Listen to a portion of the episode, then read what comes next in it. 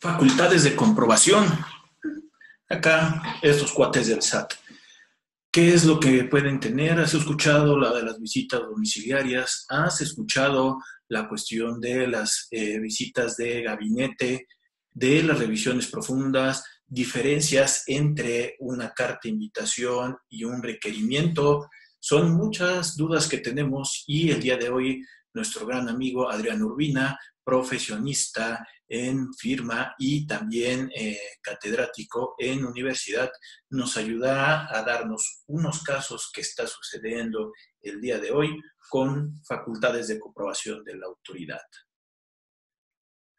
Comenzamos. ¿Qué tal amigos? ¿Cómo están? Mi nombre es Rodrigo Ramírez y como lo había anticipado, vamos a hablar de los actos de fiscalización. Esto que eh, se ha escuchado mucho últimamente eh, desde que empezó esta 4T, eh, de la forma en cómo el gobierno va a obtener la cuestión de recursos cuando no haya un aumento de tasas impositivas, la cuestión de la recaudación, ahorita que entramos con temas del coronavirus, del COVID-19, de la cuarentena, pues obviamente la autoridad necesita eh, cómo cubrir ese presupuesto que tiene el día de hoy en exceso con cuestiones eh, sanitarias o cuestiones médicas. Eh, entonces, a nosotros como contribuyentes se nos complica más la forma de cómo lo está llevando, ya que la autoridad, pues en estricto sentido, estaríamos hablando que este, se pone a ver de dónde podría sacar la cuestión del recurso. Y para esto, el día de hoy nos va a ayudar a poder entender un poquito de los actos de fiscalización mi gran amigo Adrián Urbina. ¿Cómo estás? Hola, Rodrigo. Muy bien. ¿Y tú? Muchas gracias por invitarme. Pues aquí dándote un poquito de, guerra para que nos platiques sobre estos actos de fiscalización de la autoridad, qué es, cómo los hace, cómo lo está haciendo eh, ahorita actualmente, que si nos empiezas a ayudar un poco a, a ver qué es esto de los, de los actos de la autoridad. Por el contrario, muchas gracias, Rodrigo, y con todo gusto. Pues sabes que este, esta administración ha sido un tanto, diría, creativa en cuanto a la recaudación, porque digamos que inició con algo un tanto lógico, pero que no se había visto así en el pasado. Recordarás que hay una ley que se conoce como una ley económica que se conoce como la ley del Pareto o de Pareto, en la que dice que te tienes que centralizar como en el 20% de las cosas porque es como que el 80% más importante en cuanto a los resultados. Entonces, haz de cuenta que estaremos hablando de, más o menos en el padrón de contribuyentes, de 2 millones más o menos de personas morales inscritas, si no es que un poco menos. De tal manera que fiscalizar a, ese universo de contribuyentes pues resulta un tanto complicado y muy costoso. Lo que está haciendo la, autoridad en estos momentos y que hemos, eh, nos hemos dado cuenta a través de las noticias en los medios de comunicación es que ha centralizado toda su recaudación en la fiscalización de los grandes contribuyentes. No quiero decir con esto que esté abriendo auditorías a este tipo de contribuyentes, sino a, que ha estado ejerciendo el cobro activo a este tipo de, contribuyentes, ¿no? ¿En qué sentido o reforzado en qué cosas? En que las autoridades, pues desde hace tiempo han venido haciendo auditorías que, que pueden ser ya sea visitas domiciliarias o revisiones de gabinete, y que han ido progresando o han ido avanzando en, el proceso de la auditoría, pero que aun cuando los contribuyentes tenían posibilidad de ir a tribunales y no necesariamente esos créditos fiscales estaban firmes, pues se ha acercado a los contribuyentes para ejercer algún tipo de presión, según lo han reportado los, los medios de comunicación, en los que pues ya se han dado recaudaciones del tipo de 8 mil millones o 3 mil millones de pesos y que pues si de, si de entrada nos, han dicho, sin, nombres naturalmente, que 15 grandes contribuyentes adeudan alrededor de 50 mil millones de pesos, pues creo que se entiende muy bien que la estrategia está dando resultados, ¿no? Recientemente, la, jefa del SAT comentó que, pues que es más fácil llamar al presidente del Consejo de Administración o alguno de los accionistas importantes en lugar de los asesores fiscales, precisamente para destrabar este tipo de, de estrategias o de cuestiones de juicios, ¿no? Y, por ejemplo, también ya se supo de demandas que ha interpuesto la Procuraduría Fiscal, por ejemplo, por ahí hay una persona física a la que acusa de deber mil millones de pesos, en las que ya hubo bloqueo de cuentas, en las que ha habido ya el intento de ejecutar órdenes de aprehensión o de pedir que se, que se obsequien. De tal manera que, como comento, la fiscalización hoy en día ha estado centrada precisamente en estos tipos de contribuyentes, ¿no? En los grandes. Ahora. Ah, ah, aquí un poquito, Adrián. Este, y estamos hablando que no es que esté ahorita haciéndoles un madruguete la autoridad, sino esto, digamos, que ya tiene tiempo que lo ha estado desarrollando. Eh, tiene el día de hoy mayores eh, herramientas la autoridad, eh, lo que es la facturación, la versión 3.3, el CFDI famoso, este, la contabilidad electrónica. O sea, el día de hoy tiene mayores herramientas la autoridad para poderlo estar haciendo, aunque también ellos están parados ahorita con la cuarentena, ¿no? Sí, sabes que voy a, voy a dividir la respuesta en dos partes. Primero, en cuestión de, de, tu pregunta muy acertada, en cuestión de que son actos que ya con antecedentes importantes, ¿no? Y la segunda parte la voy a centrar en la parte de la fiscalización constante, que tiene que ver mucho con las herramientas que comentaste del CFDI, de la contabilidad electrónica. Entonces, me voy a la primera parte. Tienes razón, estos hechos no son de esta administración inclusive, son procesos que tendrán quizá dos años o tres años, si no es que hasta más, porque nada más como para situar un poco dónde nos encontramos, las facultades formales de fiscalización, ¿cuáles son? Lo que conocemos como facultades de comprobación. Son dos que tienen que ver con la revisión de gabinete y la visita domiciliaria. Las dos duran un año, nada más cuáles son las diferencias, que pueden ser sutiles. La revisión de gabinete, todo es por oficios. La autoridad te notifica, te solicita información y tú como contribuyente vas a la oficina de la autoridad y entregas un escrito con todos sus anexos. Y todo es, insisto, mediante oficios en la oficina de la autoridad. Y en el caso de la visita domiciliaria, como su nombre lo sugiere, pues todo ocurre precisamente en el domicilio fiscal del contribuyente.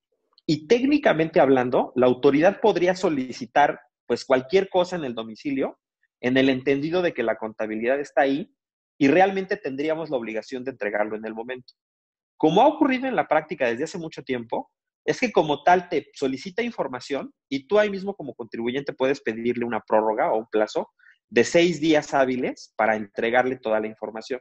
Ahora, hay ocasiones en que después de esos seis días la autoridad no va al domicilio.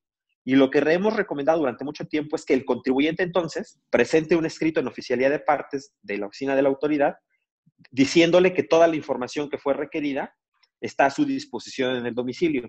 Inclusive ha habido casos en los que para no como que meternos en nervios o algún, alguna preocupación de que la autoridad no valore las, cosas o algún tipo de nervios o siendo precavidos, inclusive presentamos el, escrito en las oficinas de la autoridad entregando toda la información que nos, que nos requirió.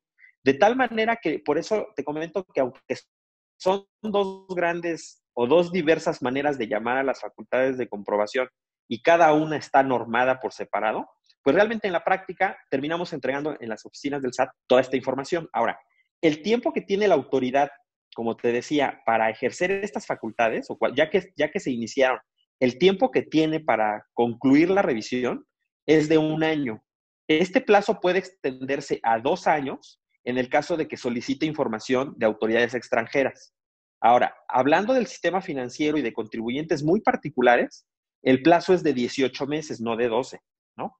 Ahora, esto es solo en, la parte de la auditoría, pero una vez que la autoridad eh, terminó la revisión, tiene seis meses para emitir su crédito fiscal. Ahora, dentro de esos seis meses, técnicamente hablando, como contribuyentes, tenemos la posibilidad de entregar información adicional.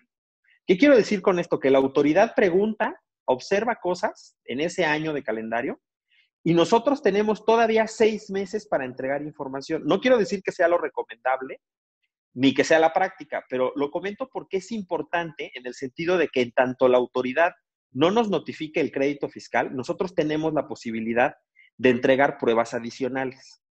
Entonces, digamos que si se, agotaran todos los plazos, estamos hablando ya de año y medio o dos años y medio en el caso de que se hayan eh, se haya solicitado el apoyo eh, de autoridades extranjeras. Pero sabes que también entra aquí o puede intervenir la PRODECON. ¿Qué, es, qué, significa esto? Que la Procuraduría de la Defensa del Contribuyente puede eh, participar en la, en, la, en la revisión cuando nosotros como contribuyentes consideramos que la autoridad está siendo muy fuerte o un tanto cerrada, intransigente en sus valoraciones, es cuando llamamos a la, a la Procuraduría y normalmente en un procedimiento de queja o bien de acuerdo conclusivo, le participamos de lo que está sucediendo, damos alegatos, le entregamos pruebas y lo que busca la Procuraduría es conciliar los intereses del contribuyente con los de la autoridad. Pero estos plazos no están normados. O sea, claro que hay un procedimiento que dice qué debemos ir haciendo. Sin embargo, en mi experiencia he tardado inclusive 15 meses en salir de un acuerdo conclusivo. Entonces, imagínate, ya podemos ir en tres años, si no es que en cuatro, ¿no? Entonces, como bien señalas y nada más enfatizándolo, pues simplemente estos créditos fiscales que hacemos referencia de los grandes contribuyentes, pues a lo mejor son procesos de 2016 o de 2017 o todavía pueden ser mayores si es que el contribuyente ejerció su derecho de ir a tribunales, que también sabemos que estos, estos juicios pueden tardar dos o tres años. Entonces, realmente lo que está haciendo en la mayoría de todos los casos que se han difundido es que la autoridad ha llamado al contribuyente y ha obtenido o ha negociado, ha dado razonamientos suficientes, creíbles para el contribuyente, de tal manera que simplemente pues termine pagando lo que la autoridad había ya determinado. Son pocos casos, al menos los que conozco, donde la autoridad haya ejercido en este tiempo facultades de comprobación a este tipo de contribuyentes. ¿Qué si supe, por ejemplo, en, un contribuyente pues de, este, de, estas características, en una empresa que tiene que ver con, telefonía, con servicios de telefonía, no sé a qué nivel, porque no lo, no lo tuve a primera mano, pero, pero sí muy cerca. Sí, en la de hecho sí me enteré de eso. Sí, estuvo fuerte, porque imagínate, al momento de, de ejercer las facultades de comprobación, la autoridad detectó o a su juicio observó que cierto proveedor, el proveedor más importante, era un EFO, ¿no? De estas eh, empresas que facturan operaciones simuladas, los que venden facturas, por decirlo coloquialmente. Hágase cuenta, de un, de un total de 2 mil millones de pesos de costo de ventas, eh, mi, mi, conocido, esta telefónica, tenía 400 millones a ese proveedor. Y lo que dijo la autoridad es que esos 400 millones eran facturas falsas, ¿no? Pero haz operaciones simuladas. Eh, decía que eran operaciones simuladas, pero fíjate lo grave, que yo no sabía, pero pues ahí, ahí lo supimos, que para este tipo de sector, ¿no? el de telecomunicaciones, hay proveedores que tienen que ser certificados por el IFETEL. O sea, no, para ciertos servicios, no sé, por ejemplo, para el ruteo de llamadas o el manejo de este tipo de servidores, se requiere una autorización del IFETEL. Y este proveedor tenía la autorización del IFETEL. Entonces, hablar de que vendía facturas, la verdad es de que está un tanto complicado.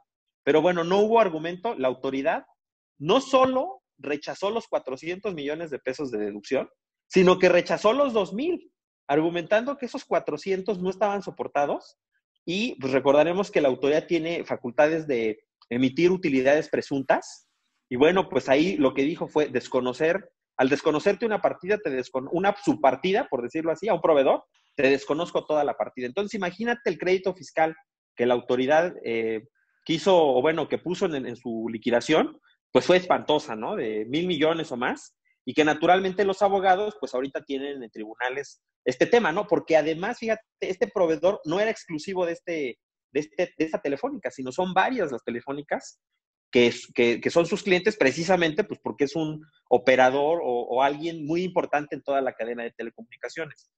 Entonces, vaya, esto está ocurriendo, pero insisto, no son muy conocidos o no he estado muy cerca de fiscalización como este tipo de grandes contribuyentes, de fiscalización de auditorías, ¿no? Del ejercicio de auditorías, sino más que nada ha sido en la parte de la cobranza, ¿no? Y esto es, como te digo, en general, con este tipo de actos, ¿no? De, fiscalización. Ahora, sí ha habido algunos, pero haz de cuenta que están como muy definidos, ¿no? Por ejemplo, de personas que ya se les ha detectado de otros ejercicios que, por ejemplo, no habían declarado ingresos del extranjero, con todos los intercambios de información, la autoridad supo que había cuentas a lo mejor no reportadas y ha estado abriendo auditorías recurrentes de que termina un año e inicia otro y así se ha seguido. O, por ejemplo, todo lo que tiene que ver con aportaciones a fibras, personas físicas y personas morales, estuvo la autoridad haciendo un programa muy intenso y de hecho está, está en vigor desde marzo del año pasado, eh, un, programa a través de cartas de invitación en los que a los aportantes les, les ha requerido pues que le entregue cuáles fueron los efectos fiscales que ha dado desde la aportación, si es que ya se detonó el impuesto, que entregue los comprobantes que vea donde se aprecie que sí se pagaron bien los impuestos, o si se tienen los certificados, pues que demuestren cómo ha sido correctamente acumulado los rendimientos que otorgan las fibras, o bien que se corrijan, ¿no? Y todo ha sido en carta de invitación. Pero en los casos donde las respuestas no han sido, pues, apegadas a lo que la autoridad buscaría o, estaría esperando, sí ya ha habido, ya ha habido auditorías, ¿no? También otro, otra cosa que se me hace muy novedosa y que lo vi este año es de que ya ante omisiones en la presentación de los pagos provisionales, por ejemplo, me pasó recientemente de un pago provisional que no se, eh, no se hizo correctamente en el mes de diciembre, perdón, el mes de diciembre de 2019 que se entrega en enero de 2020, para un contribuyente que no lo hizo correctamente, eh, le llegó ya una facultad de comprobación directa en el mes de marzo de 2020.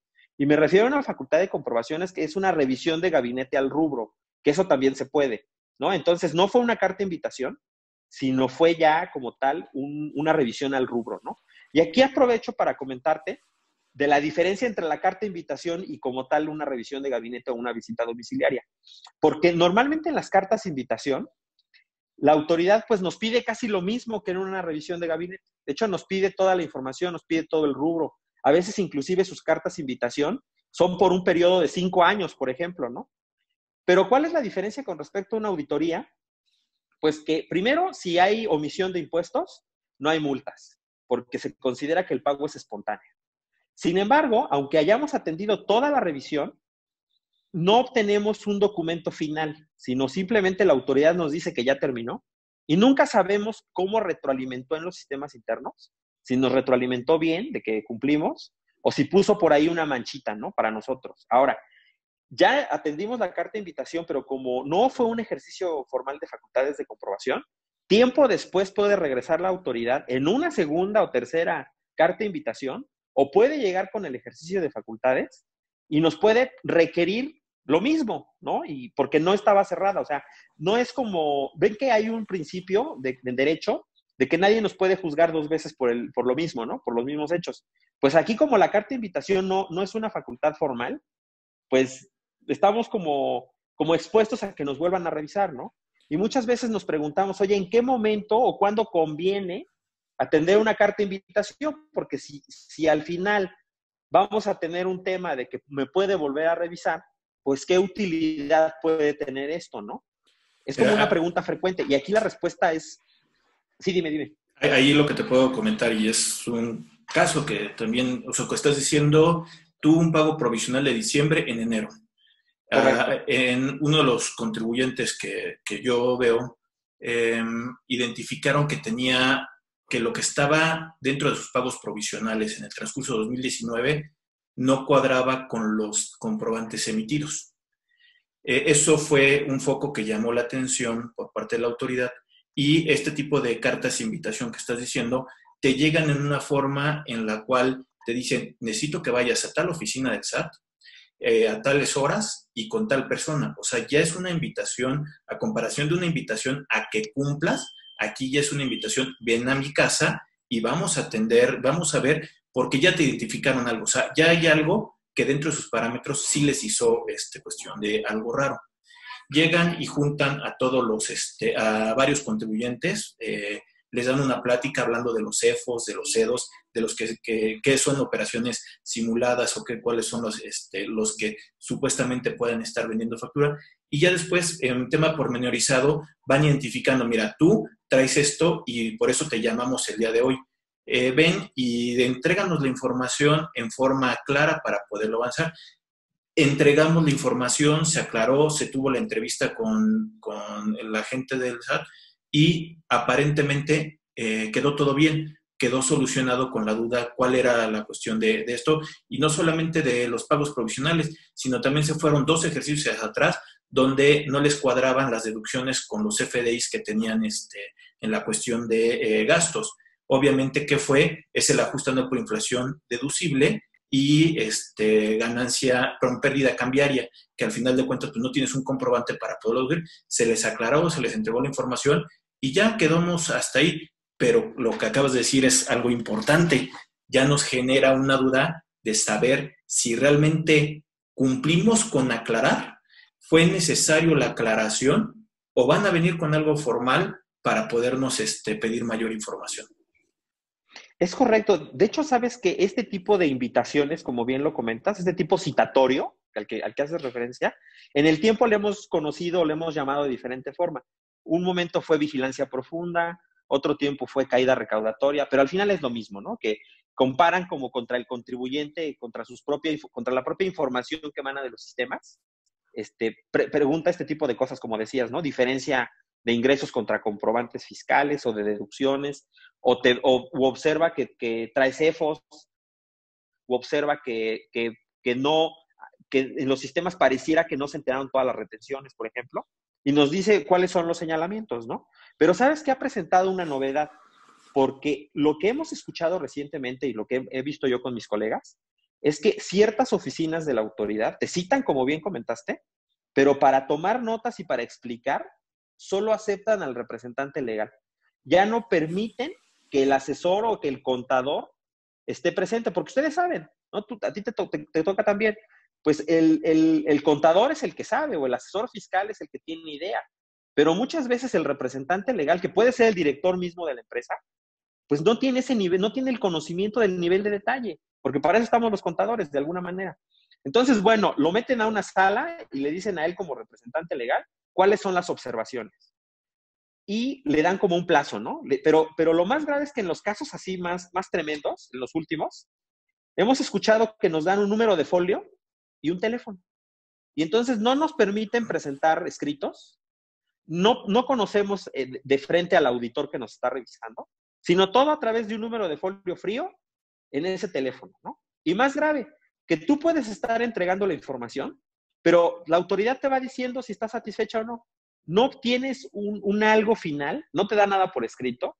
Y de hecho me pasó hace años que me llamó una, una, una autoridad desconcentrada y me hizo varias observaciones. Me, me manifestó una diferencia de ingresos porque en el estado de resultados había más que en los ingresos fiscales acumulables, ¿no? Y yo desde ese momento le dije a la autoridad, no, claro, pues es que es una provisión y le expliqué cuál era el supuesto y me dijo, no me expliques nada, no te acepto ningún, ningún oficio, simplemente te digo que si no pagas lo que, si no le das el efecto fiscal, te vamos a mandar a auditoría. Y oye, este, ni siquiera era una observación o no era una diferencia real, ¿no? Simplemente a juicio de la autoridad era una discrepancia que, pues, te insisto, no tenía ningún fundamento, ¿no? Y este tipo de, invitaciones a acudir a, la casa de la autoridad son frecuentes y son graves porque este 2020 entró en vigor eh, una disposición en el Código Fiscal de la Federación donde nos da, eh, nos hace referencia a algunos supuestos que pueden ser, creo que son más de 60, en, el, entendido de que nos refiere a ciertos artículos del código, donde nos dice que si estamos en infracciones a, ciertas disposiciones, la autoridad nos puede cancelar el sello digital, ¿no? Que necesitamos para emitir nuestra factura.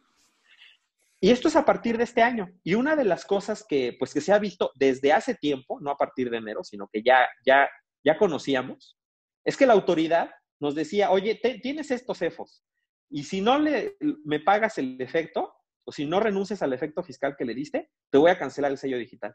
O hay diferencias retenciones. Si no las enteras en tal plazo, te voy a cancelar el sello digital. Era algo que ya venía haciendo la, la, autoridad antes de 2020. Afortunadamente, ya al menos el código lo recoge y lo norma.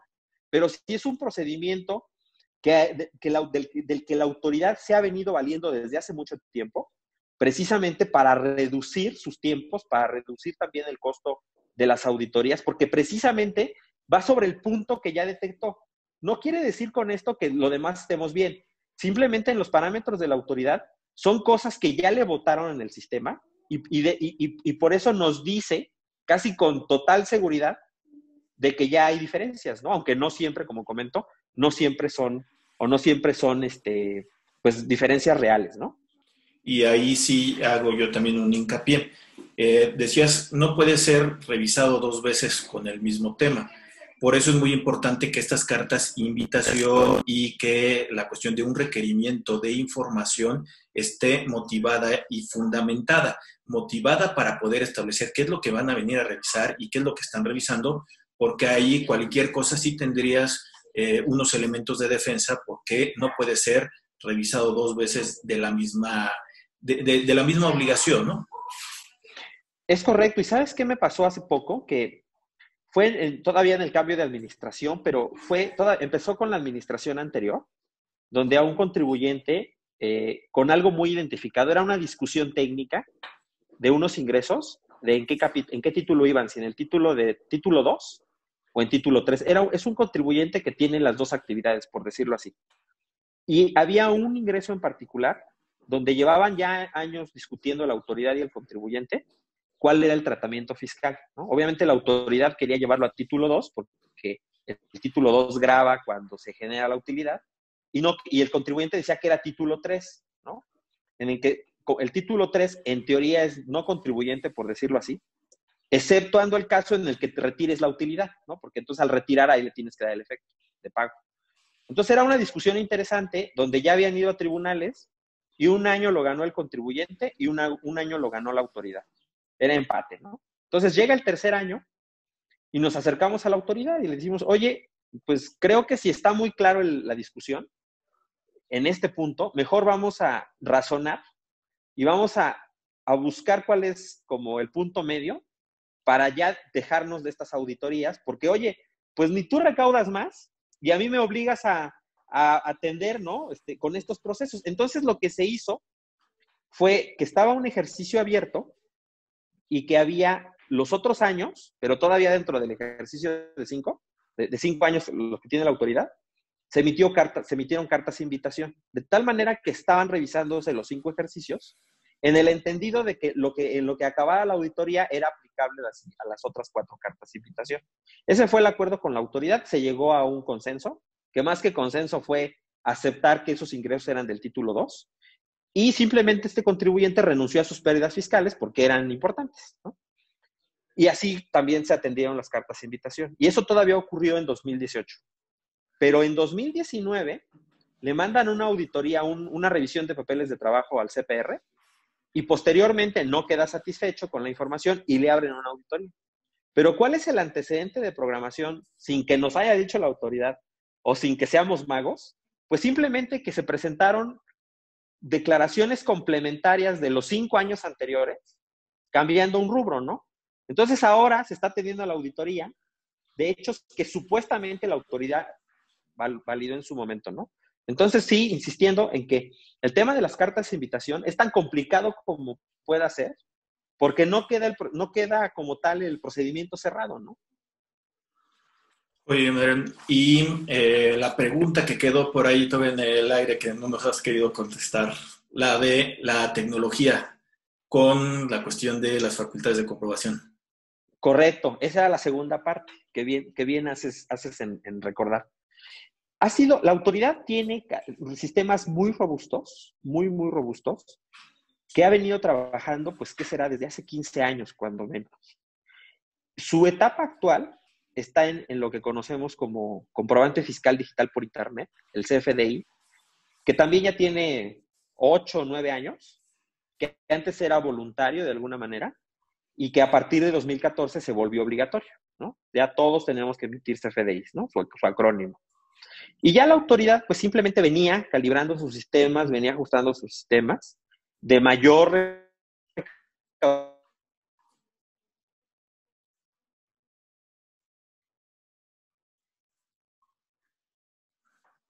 Pues, las facturas sean en papel y o 2017 a finales quizá, que también primero era como voluntario y ahora ya se volvió obligatorio, de tal manera de que la autoridad hoy cuente, hizo el cobros también efectuó, a manera de que lo que corresponde al IVA y lo que corresponde a las retenciones, ya la autoridad tiene, digamos que en tiempo real, digamos que el primero del, mes, del primer día del mes siguiente, ya la autoridad podría con un clic conocer o, saber cuánto espera de que le enteremos de retenciones y de IVA. Es una fiscalización ya muy efectiva. Y de hecho ha habido casos que me han, me han platicado otros colegas, donde, por ejemplo, diferencias de retenciones de 7 pesos, por ejemplo, de que no se timbró bien porque por algún error de, en el cálculo generó una diferencia, me han contado, no, ahora sí que no me consta. Y por ejemplo, de otra, de, una estrategia que hace tiempo había quien timbraba para no pagar el impuesto, considerando que estaban exentos ingresos por jubilaciones. Y, aquí el, el, requerimiento vino porque era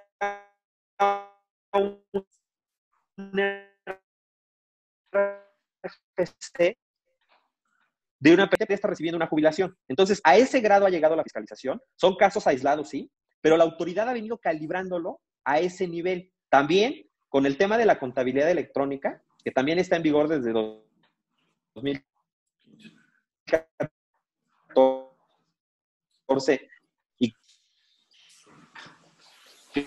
que alguno de estos todavía podrá estar vivo en la fiscalización, eh, lo que es más reciente, 2017, 2019, no nos extrañe de que ya la fundamentación venga por los temas de la información electrónica que tiene, ¿no? Y me llamó mucho la atención, si mal no recuerdo, el mes pasado, o, más, o lo más lejano, habrá sido abril, que la autoridad difundió un estudio que encargó a una universidad, en la que lo que hizo esta universidad fue estudiar, atendiendo a la base de datos del CFDI que la autoridad tenía, obviamente le entregó la autoridad su base de datos de CFDI, cuidando la confidencialidad correspondiente.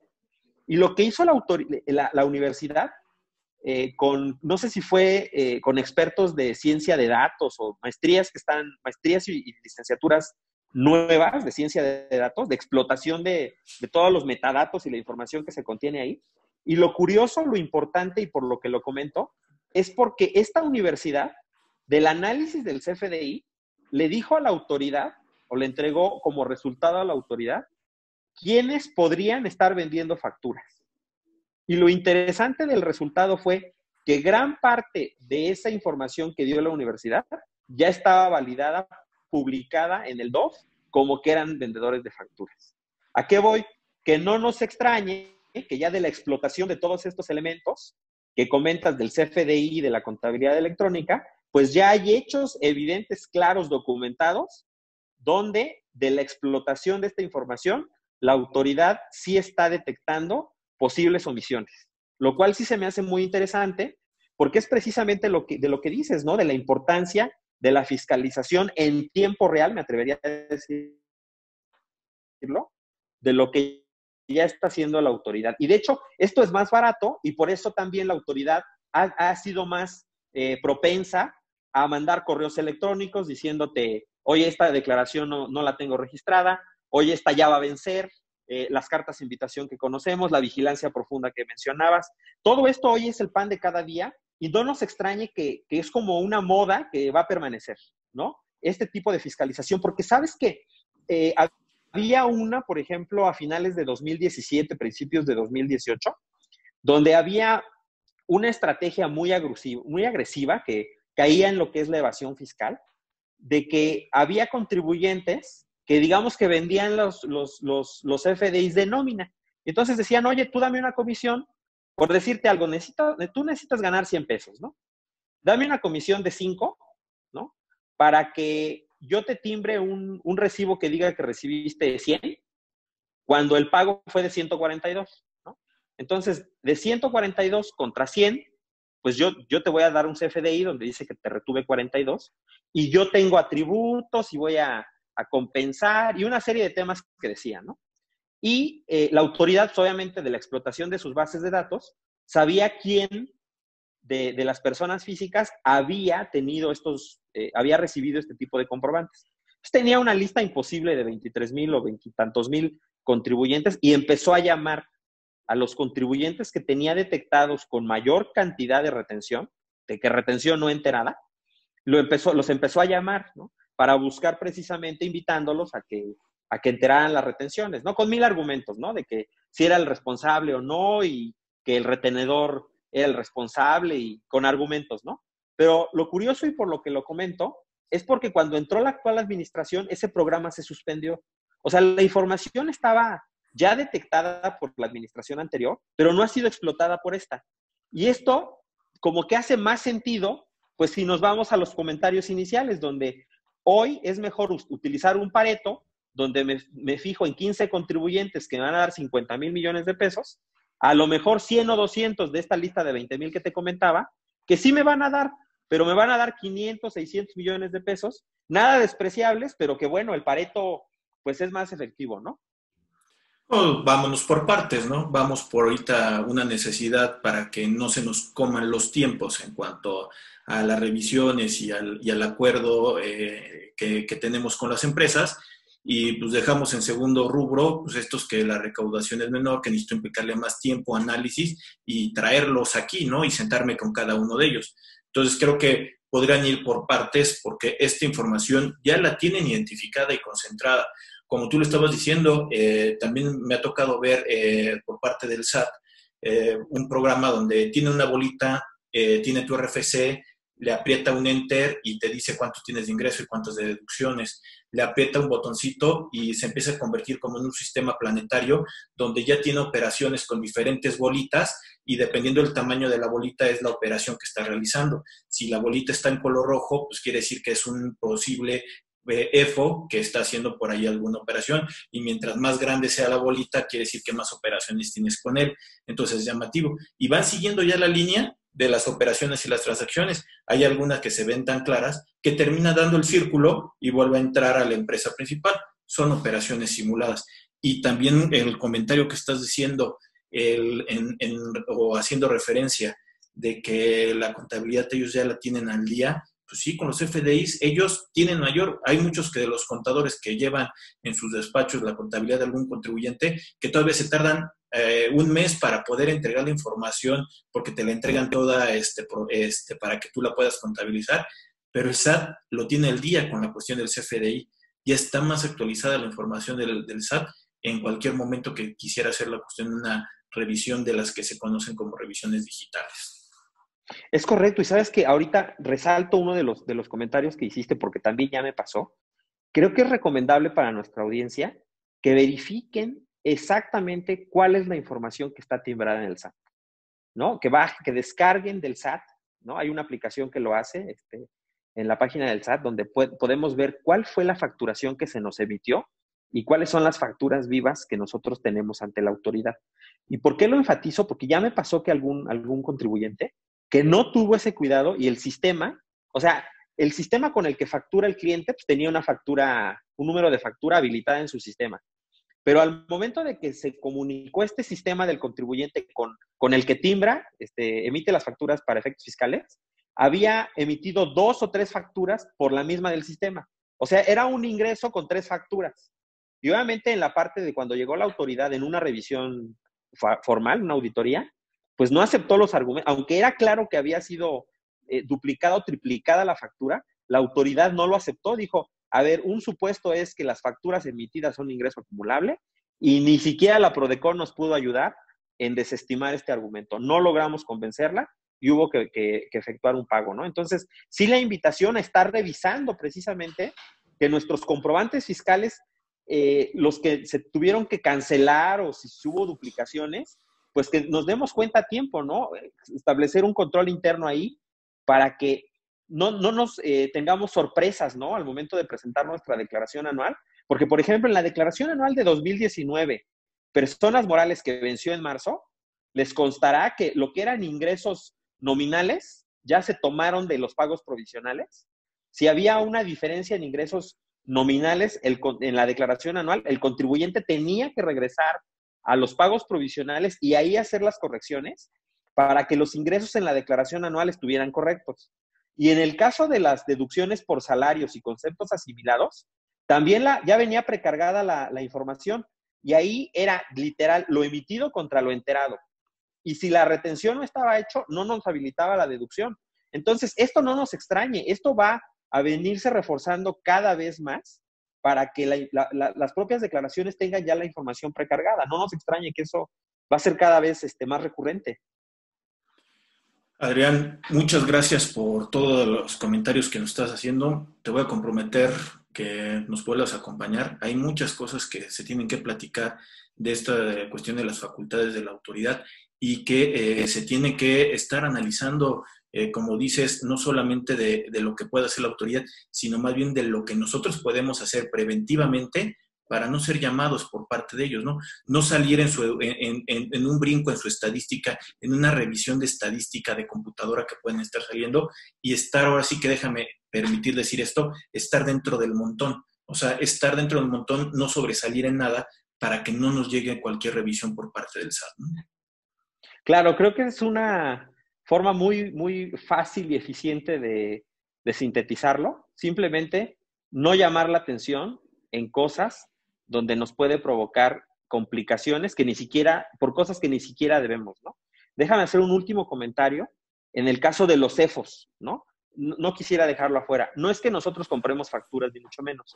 Es que hay EFOS que están clasificados como tal, no porque vendan facturas, sino por otras cosas. Les pongo este ejemplo bien rápido. Un contribuyente persona física se cambió de, de residencia fiscal y no avisó. Se fue al extranjero a vivir, no le avisó al SAT, el SAT fue, lo buscó, no lo encontró, se agotaron todos los plazos y lo consideró EFO.